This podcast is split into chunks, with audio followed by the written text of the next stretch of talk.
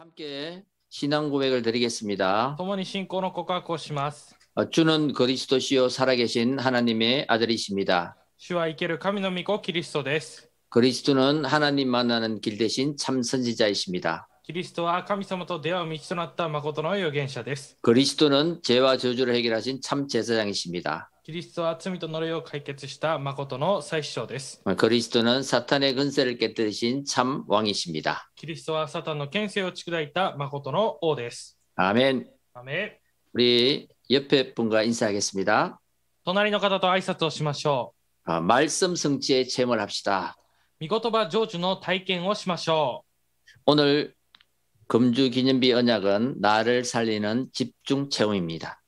今週の記念碑的契約は私を生かす集中体験です。 어, 이 세상에 있는 모든 사람들은 この世の中にいるすべての人々は 아, 창세기 3장, 6장, 11장 속에 살고 있기 때문에 書籍3章、6章、11章の中で生きているために、 어, 나를 살리는 집중의 시간을 갖지 않으면 안 됩니다. 私を生かす集中の時間を持たなければなりません。 아, 예수를 믿어도 행복하게 믿는 사람이 있습니다. イエスを信じても幸せに信じる人がいます。 또 신앙생활을 해도 행복하게 하고 있는 사람들이 있습니다. また信仰生活を幸せに行う人もいます。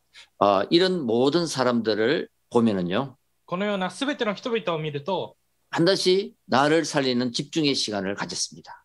必ず私を生かす集中の時間を持っています。 본론을 위한, 위한 조용한 시간. 本論のための静かな時間、 아, 나를 내려놓는 진실한 시간. 私を下ろす真実な時間、 또 인생을 회복하기 위한 집중의 시간을 가졌던 것입니다. 人生を回復するための集中の時間を持ったことです。 어, 오늘 이 본문 말씀도 바울의 담에 바울의 이야기입니다. 今日のこの本文の内容もパウロの話です。 바울은 담에색 도상에서 태양보다 더 강한 빛으로 나타나신 부활하신 예수님을 만났습니다.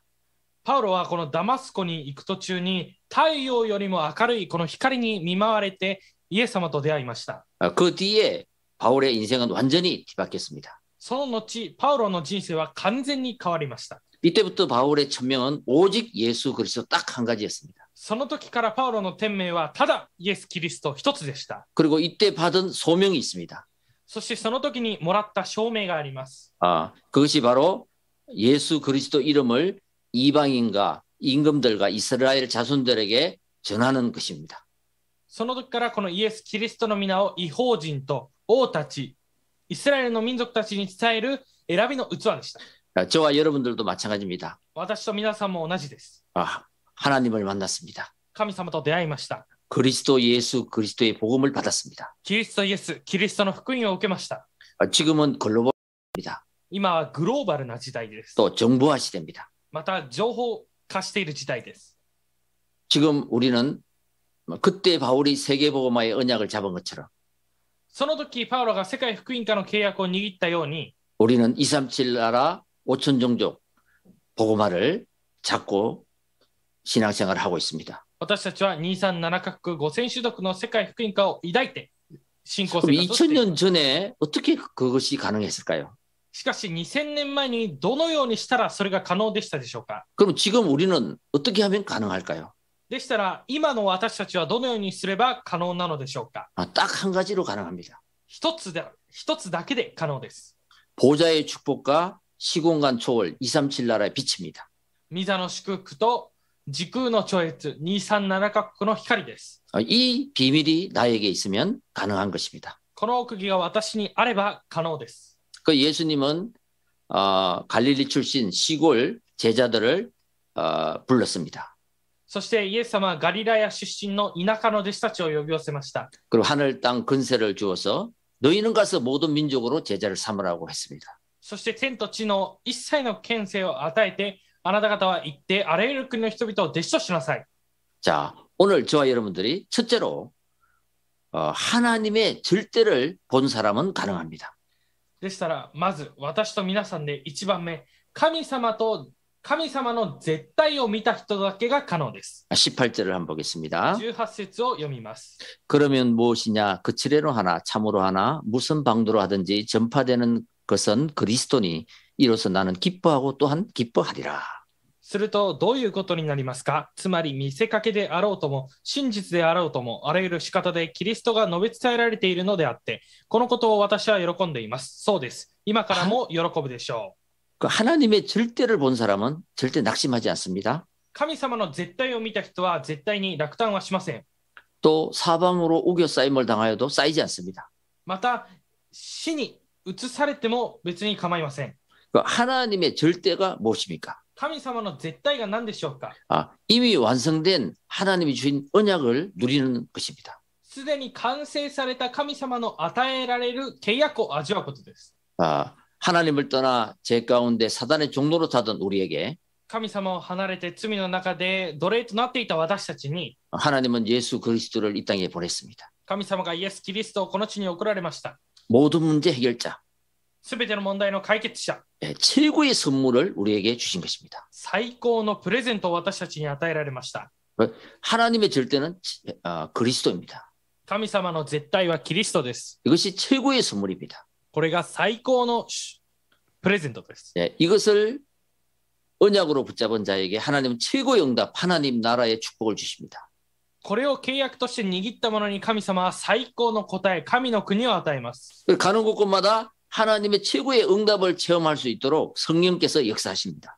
そして行くところどころ、神様の働きを体験できるよう精霊で働かれます。 바울이 바로 이 답을 가지게 된 것입니다. パウロがこの答えを持っていたことです。 그래서 바울은 가는 곳곳마다 ですからパウロは行くところどころ、 아, 이 일 이후에도 로마도 보야 하리라. この後にもローマも見なければならない。 마게도냐 아가야를 거쳐서 예루살렘에 갔다가 그 이후에 로마도 보야 하리라. マケドニア、アカヤを離れてイスラエルに行った後もローマも見なければならない。 담대하라 로마에서 정은 하여야 하리라. 恐れるな、ローマでも証ししなければならない。 감옥이 환경이 바울을 붙잡지 못했습니다. この環境を、環境がパウロをつかむことはできませんでした。 그리고 두려워하지 말라 가이사 앞에 서야 하리라. そして恐れるな、あなたはカイザルの前に立つ。 어, 유라굴라 강풍이 왔을 때도 배 밑에 내려가서 기도하면서 이렇게 기도한 것입니다. また船に乗っていた時に嵐が来た時にこのように乗ったわけです。 성도 여러분, 반드시 하나님을 믿는 자, 그리스도 안에 있는 자는 生徒の皆さん、キリストの中にいるものは必ず 유일성의 응답을 준비해 놓고 계십니다. 唯一性の答えを準備されています。 오늘 이 말씀은 유일성의 응답을 향하여 달려가는 바울을 보면서 今日この御言葉は唯一性の答えに向かって走っていくパウロを見て 정말 우리가 어디에 집중을 해야 되고 어떻게 나를 살려야 될 것인지 本当に私たちがどこに集中してどのようにして私たちを生かすのか 말씀을 응답으로 받는 귀중한 축복이 있길 바랍니다. 御言葉を答えとして起きる尊い時間になることを願います。 두 번째입니다. 2つ目です。 아, 나를 향한 집중입니다. 私に向けた集中です。 빌립보서 1장 19절입니다. フィリピン1章19節です。 이것이 너희의 강구와 예수 그리스도의 성령의 도우심으로 나를 구원에 이르게 하는 줄 아는 고로. というわけは、あなた方の祈りとイエス・キリストの御霊の助けによって、このことが私の救いになる救いとなることを私は知っているからです。 아, 창세기 3장 6장 11장을 무너뜨리려고 하면 이 응답을 받아야 합니다. 創世記3章、6章、11章を打ち壊すためには、この答えを受けなければなりません。 나 중심, 물질 중심, 성공 중심을 무너뜨리려고 하면 우리는 나를 향한 집중 시간이 있어야 됩니다. 私中心、物質中心、成功中心を打ち壊すためには、私に向けた集中の時間がなければなりません。 그리고 사도행전 13장, 16장, 19장이 바로 우리가 살고 있는 세상이요 사회입니다. 人の働き13章、16章、19章はまさに私たちが今生きている社会であり、世の中です。 우상 문화, 귀신 문화, 점술 문화. 偶像の文化、悪霊の文化、占いの文化。 이 문화에 대하여 답을 주려면 우리는 나를 향한 집중이 있어야 됩니다. この文化に対する答えを与えるためには私たちには私に向かった集中の時間がなければなりません。 하나님의 절대 138의 언약에 집중하는 시간이 있어야 됩니다. 神様の絶対138に集中する時間がなければなりません。 또 불신자 이스가의 상태에 정인이 되려면 また、未信者6つの状態の証人になるためには、 어, 나를 향한 집중의 체험이 있어야 되는 것입니다. 私に向かった集中の体験がなければなりません。 그때에 우리는 앞으로 오는 삶 시대에 답을 주는 정인 인생이 될 것입니다. その時から私たちはこれから来る3つの時代の証人になることができます。 그래서 말씀 운동을 지속하고 또 삶 시대의 정인이 되려면 御言葉の運動を持続して3つの時代の証人になるためには 나를 구원에 이르게 할 정리된 언약이 있어야 되는 것이죠. 私を、えー救うためのこの整理された契約が必要です。 그것이 바로 393 어, 언약입니다. それが393の契約です。 이 언약을 말씀을 잡는 순간 この契約、御言葉を握った瞬間、 사단은 결박될 것입니다. サタンは潔白されます。 성삼이 하나님은 역사하실 것입니다. 三位一体の神様は働かれます。 하나님은 그 시간에 천군 천사를 동원시키십니다. 神様はその時間に天軍天使を動員されます。 그래서 성삼이 하나님과 오력은요 가장 완벽하고 과학적이고 だからこの三位一体の神様は一番完璧であり科学的であり 우리와 함께하는 비밀입니다. 私たちと共にする奥義です。 그래서 기도는 성삼이 하나님을 누리는 것입니다. ですからこの祈りは三位一体の神様を味わうことです。 이것이 우리의 믿음이요 기도인 것입니다. これが私たちの信仰であり祈りです。 아, 말씀을 붙잡고 御言葉を握って 기도할 때 祈るときに 반드시 하나님은 성령으로 역사하십니다. 必ず神様は精霊として働かれます。 그리고 이 땅에 살아가는 동안 そしてこの世の中で生きていく間 천국 배경 보좌의 축복을 누리는 것입니다. 天国の背景、御座の祝福を味わうことです。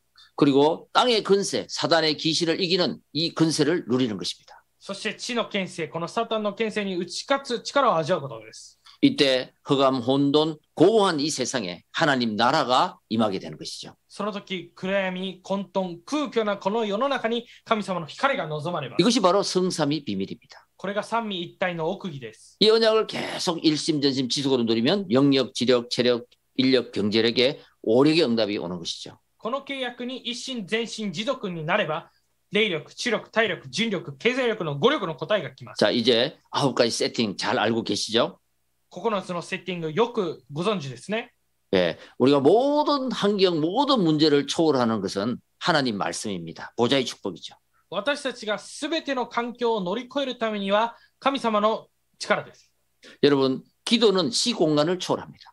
祈りは時空を超越します。 이것을 지속하고 있으면 237의 빛 정인이 되는 것입니다. これを持続していれば237の光、承認になります。 3 생명 운동입니다. 3、命の運動です。 어, 창세기 1장 27절에 하나님의 형상을 회복하려면 예수 생명을 영접해야 됩니다. 創世記1章27から28節神様の形を回復するためには、イエス、命を受けなければなりません。 그때 창세기 2장 7절 우리에게 생기, 하나님은 생기를 불어넣으십니다. その時、創世記2章7節神様は私たちに命の息を吹き込まれました。 그래서 히브리서 4장 12절에 그 말씀이 생명력이 있는 것입니다. そして、このヘブル4章12節この御言葉には生命力があります。 이때 나 교회 모든 하는 업에 삶 전무후무의 응답이 오는 것이죠. その時、私、教会、私のすべて、私がいるすべてのことに3つの空前絶後の答えが来ます。 아, 이때 삶 시대의 응답이 보이는 것입니다. その時、3時代の答えが、 아, 이 시대는 언택트 시대라고 합니다. この時代はアンタクトな時代だと言います。 예, 비대면 시대죠. 非対面な時代ですね。 그리고 이 시대는 콘텐츠 시대라고 합니다. またこの時代はコンテンツの時代だと言います。 우리가 말씀의 기도의 콘텐츠를 가지고 있으면 私たちが御言葉と祈りのコンテンツを持っていれば、 누구든지 살리고 치유할 수 있습니다. 誰でも生かして癒すことができます。 그리고 이 시대를 미디어 시대로 합니다. そしてこの時代をメディアの時代だと言 아, います。 이 미디어를 모르면 서밋이 될 수 없죠. このメディアを知らなければサミットになることはできません。 여러분, 우리는 개인적으로 皆さん、私たちは個人的に 다 하나님께서 나에게만 주시는 달란트를 주셨습니다. すべて神様から私にだけ与えられる専門性をくださいました。 어, 그것을 가지고 계속 기도하면서 일심전심 지속할 때 전문화, 제자와 세계화가 되는 것입니다. それをもって継続24時間祈っているときに専門家、弟子か世界家になるわけです。 이럴 때 내 하는 지역이 살고 その時私がいるその地域が生かされ、 교회의 직분이 살아나고 教会の職分が生かされ、 또 우리 후대들을 살릴 줄 믿습니다. 私たちの後代たちが生かされることを信じます。 여러분, 저와 여러분들은 이 세상 살아가는 동안 많은 사람을 만나게 됩니다. 私と皆さんはこの世の中で生きていく間に多くの人々と出会います。 그때 개인에게 복음이 개인화될 수 있도록 해줘야 됩니다.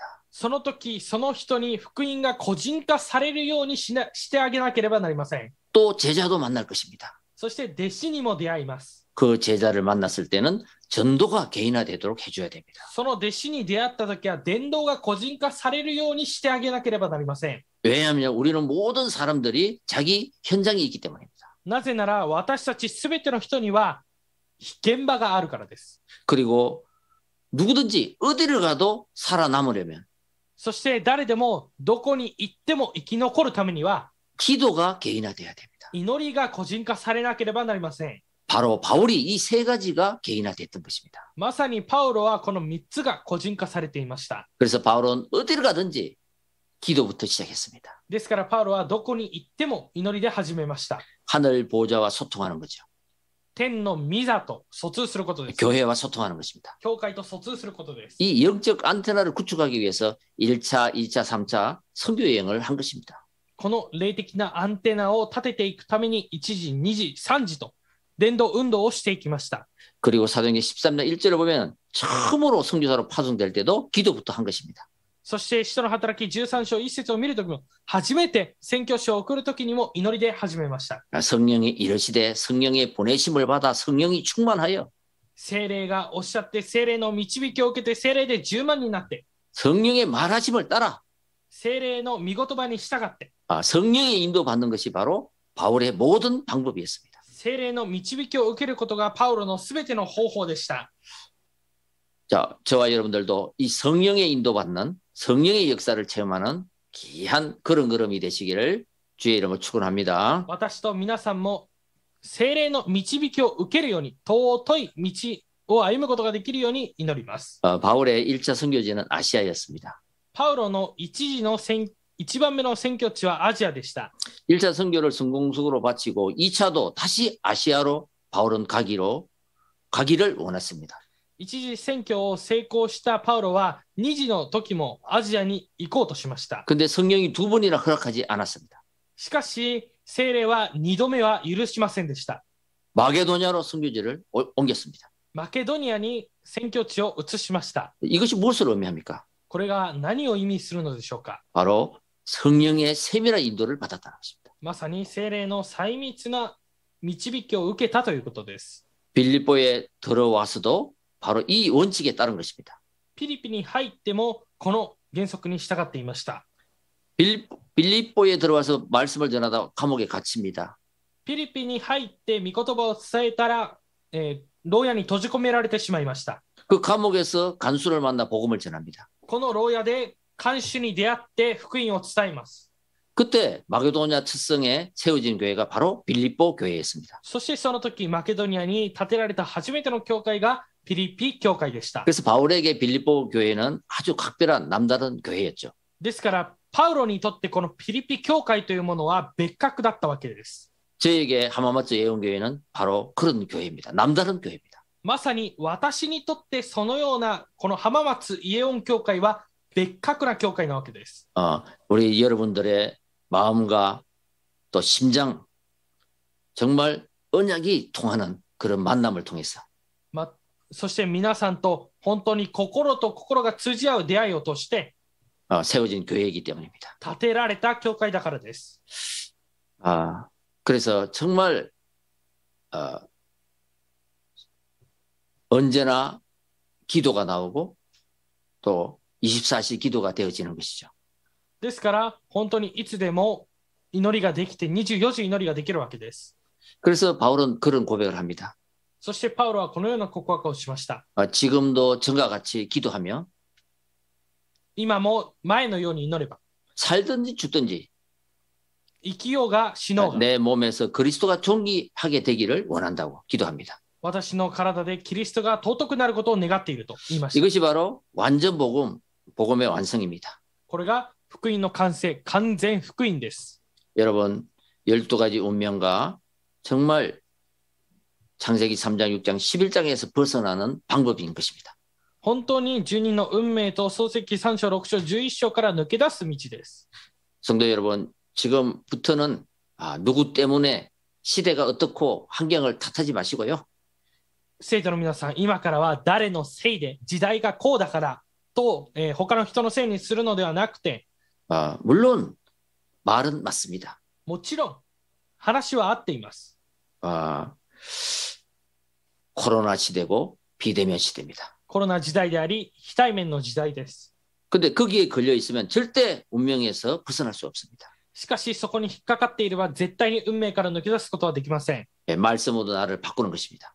御言葉で私を変えることです。 그리고 말씀과 기도로 나를 살려내야 되는 것입니다. そして、御言葉と祈りで私を生かすことです。 나를 향한 집중, 私に向かった集中。 나를 살리는 집중. 私を生かす集中 예, 。 가장 먼저 나를 살려내야 됩니다. 一番最初に私を生かさなければなり 아, ません。 그러려면 내가 먼저 힘을 얻어야 됩니다. そのためには私がまず力を受けなければなりません。 하나님을 떠나 숨어 있을 때 아담아 아담아 네가 어디 있느냐? 神様から隠れているときに、アダム、アダム、お前はどこにいるのか 바로 잃어버린 나를 찾아야 되는 것입니다. 忘れた私を見つけることです。 여러분 오늘 이 말씀을 통해서 皆さん、今日この御言葉を通して、 어, 나를 살리는 귀중한 체험이 있길 바랍니다. 私を生かす尊い体験があることを願います。 결론입니다. 結論です。 아, 나를 살리는 집중 체험입니다. 私を生かす集中体験です。 20절, 21절을 보겠습니다. 20節と21節を読みます。 나의 간절한 기대와 소망을 따라 아무 일에든지 부끄러워하지 아니하고 지금도 전과 같이 온전히 담대하게 삶- 살든지 죽든지 내 몸에서 그리스도가 존귀하게 되게 하리 하리 하나니 이는 내게 사는 것이 그리스도이니 죽는 것도 유익함이라.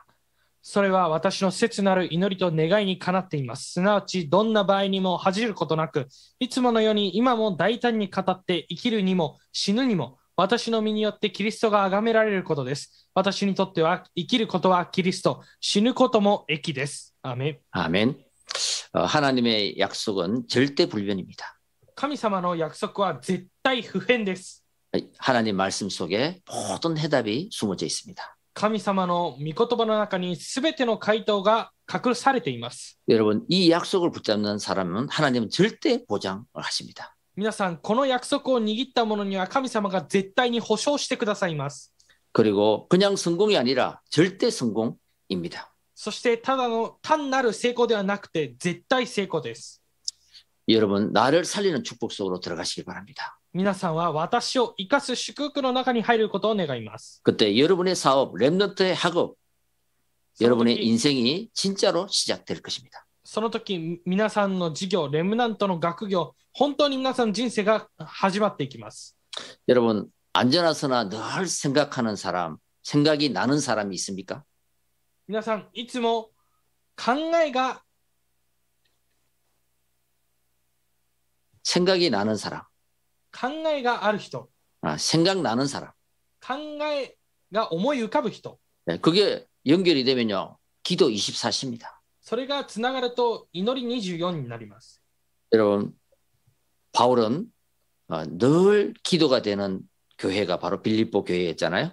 パウロはいつも祈りとなる教会がピリピ教会でした。 그리고 늘 생각할 때마다 기도하는 어, 사람이 있었는데 빌립보 교회 성도였습니다. そしていつも思いつくたびに祈る教会、祈る人たちがいたんですが、それがまさにピリピ教会の人々でした。 아, 여러분도 한 현장을 두고 또 한 사람을 두고 한 지역을 두고 그런 기도를 한번 회복해 보시기 바랍니다. 皆さんも一人を置いて、一つの現場を置いて、一つの地域を置いて祈ってみてください。 자, 그리고 나를 살리는 방법은 말씀입니다. そして私を生かす方法は御言葉です。 여러분 메시지를 다 듣고 다 내 것으로 할 수는 없습니다. 皆さん、この御言葉を全部聞いて、全部を私のものにすることはできません。 어, 한 주간 들었던 말씀을 한 단어, 한 요약을 하시기 바랍니다. 1週間聞いた御言葉を一つの単語に要約してみてください。 그리고 늘 생각이 날 수 있도록 한 문장으로 감동적으로 한번 어, 메모를 한번 해보시기 바랍니다. そして、いつも思い出すたびに一文でメモをしてみてください。 그래서 그곳에 그 말씀에 집중하는 것입니다. そして、そこに御言葉で集中することです。 어, 이번 주의 말씀을 한번 간단히 보면요. 今週の御言葉を簡単に見ると、 제목이 나를 살리는 집중 체험입니다. 題目が私を生かす集中体験です。 자, 하나님의 절대를 본 사람, 神様の絶対を見た人、 어, 나에게 집중할 수밖에 없죠. 私に集中するしかありません。 그리고 나를 살리는 집중을 실제로 해보는 것입니다. そして私を生かす集中を実際にやってみることです。 아, 복음의 말씀, 구원의 길을 붙잡길 바랍니다. 福音の御言葉、救いの道を握ることを願います。 그리고 강단의 말씀, 사도행 2장 42절, 영적 지도를 받으며 人の、えー講談の御言葉、人の働き2章42節、本当に祈りを受けて、 어, 주의 손이 함께하는 나를 체험하시기 바랍니다. 主の手が共にする私を体験するように願います。 야, 아, 이래서 말씀 잡아라 그러는구나. あだからこの御言葉を握りなさいというのか、 이래서 기도하라 그러는구나. だから祈りなさいというのか、 아, 그런 체험하는 시간이 있길 바랍니다. そのような体験をする時間があることを願います。 그리고 그 말씀을 가지고 현장의 말씀으로 사람을 만났을 때 살리고 치유하고 양육하는 살리는 다락방을 하시기 바랍니다. そしてその御言葉を持って現場で生かして、癒して、養育して、生かすこと、働きをしてください。 어, 살리는 만남, 신방을 하시기 바랍니다. 生かす出会いをしてみてください。 아, 그래서 그 말씀이 나의 말씀이 되시기 바랍니다. そしてこの御言葉が私の御言葉になることを願います。 아, 이 말씀을 읽는 자, 듣는 자, 지키는 자, 복이 있도다. この御言葉を読む者、書く者、聞く者、幸いあれ。 아, 이렇게 흐름을 타다 보면 미래가 보입니다. このように流れを乗っていけば未来が見えます。 어, 사람을 만나면 미션을 줍니다. 人と出会うとミッションを与えます。 또 인턴십이 가능합니다. インターンシップが可能です。 어, 인생 포럼의 정인이 되어지는 것입니다. 人生フォーラムの承認になることです。 여러분, 기도가 나를 살리는 방법입니다. 皆さん、祈りが私を生かす方法です。 그럼 기도가 개인화되지 않으면요. 祈りが個人化されなければ、 무엇을 해도 만족이 없습니다. 何をしても満足はありません。 마무리가 되지 않습니다. 締めくくりができません。 참 평안이 없습니다. 誠の平安がありません。 그래서 내가 보고 듣고 느끼는 것 이것을 우리의 생각이라고 합니다. ですから私たちが見て感じて聞いたものすべてが考えの中に行きます。 이 모든 생각을 기도로 연결시키는 것입니다. このすべての考えを祈りにつなげることです。 하나님과 대화하는 것입니다. 神様と対話することです。 밥을 하면서도 운동을 하면서도 걸어가면서도 ご飯を食べながらも、運動していても、そして歩いていても、 이때 하나님은 우리를 변화시키고 치유시켜 주시는 것입니다. その時神様は私たちを変えさせてくださり、癒してくださいます。 그리고 교회에서 일어나는 모든 일, そして教会で起こるすべてのこと、 직장에서 일어나는 모든 일, 職場で起こるすべてのこと、 여러분 그것을 판단하지 마시고 皆さんそれを判断するのではなくて、 갈보리 감남산 마가다락방 누리시기 바랍니다. カルバリ、オリーブ山、マルコの屋上の間間を味わってください。 그것이 무엇입니까? それが何でしょうか 예, 사람을 보며 문제를 보며 人を見て問題を見て 아 그래서 그리스도를 보내셨지. ああだからキリストを送られたんだ 이렇기 때문에 하나님 나라가 돼야지. これだから神の国にならなければいけない 이렇기 때문에 성령 충만을 받아야지. これだから聖霊10万を受けなければならない 예, 이 세 가지를 누리는 것입니다. この3つを味わうことです 138. 138 어, 나는 갈보리산 언약을 가진 사람이다. カルバリ山の契約を持ったものだ 나는 감남산에 파송된 사람이다. 私はオリーブ山に派遣されたものだ 나는 마가다르방에서 하나님의 역사를 볼 사람이다. 私はマルコの屋上の間で神様の働きを見たものだ 이렇게 혼자 중요한 힘 말씀으로 답을 찾고 임마누엘의 행복을 누리는 것입니다. このように一人で重要な力を受けて御言葉で答えられインマヌエルを味わうことです 자, 그리고 우리 하는 일을 삼 캠프로 인도받길 바랍니다. そして私たちがやることを3つのキャンプでやってみてください。 오직이 발견될 때까지 미래 캠프, ただが発見されるまで未来キャンプ、 유일성의 응답이 올 때까지 기도 캠프. 唯一性の答えが来るまで祈りキャンプ 아, 재창조가 만들어질 때까지 달란트 캠프를 하는 것입니다. 再創造が作られるまでタラントキャンプをすることです 여러분, 그래서 어, 우리가 아, 전도가 개인화됐다는 말은요, ですからこの伝道が個人化されたということは 아, 복음이 제대로 복음을 제대로 누리는 것입니다. 福音を正確に味わっているということです 또 기도가 개인화됐다는 말은 祈りが個人化したということは 어디를 가도 혼자서 살아남을 수 있다는 말입니다. どこに行っても一人で生き残れるということです 또 삶을 개인화시켰단 말은 そしてこの生活を個人化したということは 성공할 수 있는 리더가 되었다는 것입니다. 成功することができるウィズがでなったということです。 오늘 이 말씀을 붙잡고요. 今日この御言葉を握って、 바울처럼 나를 향한 집중이 되어진다면 パウロのように私に向けたこの集中があるなら、 하나님은 여러분을 통하여 神様は皆さんを通し、 삶 시대에 응답을 허락하여 주실 것입니다. 3時代の契約、3時代の答えを許し与えられるはずです。 어, 진짜 성공한 사람들의 특징은 평안과 여유, 여유라고 합니다. 本当に成功した人々の特徴は平安と余裕だと言います。 그리고 어려움을 당하는 사람들의 에, 공통점은요. また苦しみを受けている人たちの共通点は、 어, 평안함이 없고 여유가 없다는 것입니다. 平安がなく余裕がないということです。 그래서 하나님이 주시는 우리에게 축복은 복음 평안입니다. ですから神様が私たちに与えられる祝福は福音の平安です。 어, 하나님의 말씀 속으로 들어가서 神様の御言葉の中に入って、 한 주간 말씀 체험, 복음 체험, 기도 체험, 1週間御言葉体験、福音体験、祈り体験、 아, 전도 체험이 있기를 주 예수 그리스도 이름으로 축원드립니다. 伝道体験があるように、主イエスキリストの皆によってお祈りいたします。 기도하겠습니다. 祈ります。 예, 하나님 감사합니다. 神様感謝します。 나를 살리는 집중 체험 속으로 들어가게 하옵소서. 私を生かす集中体験の中に入るようにしてください。 393 집중으로 393の集中で、 나의 인생이 24 기도의 안테나가 되게 하시고 私の人生が24時の祈りのアンテナになるようにしてくださり、 나를 살리는 집중 체험을 통해 私を生かす集中体験を通して、 또 다른 사람을 살리고 답을 주는 また別の人を生かして答えを与える 정인 인생이 되게 하옵소서. 承認人生になるようにしてください 우리 주 예수 그리스도 이름으로 기도드립니다. 我が主イエスキリストの皆によってお祈りします、 아멘. アーメン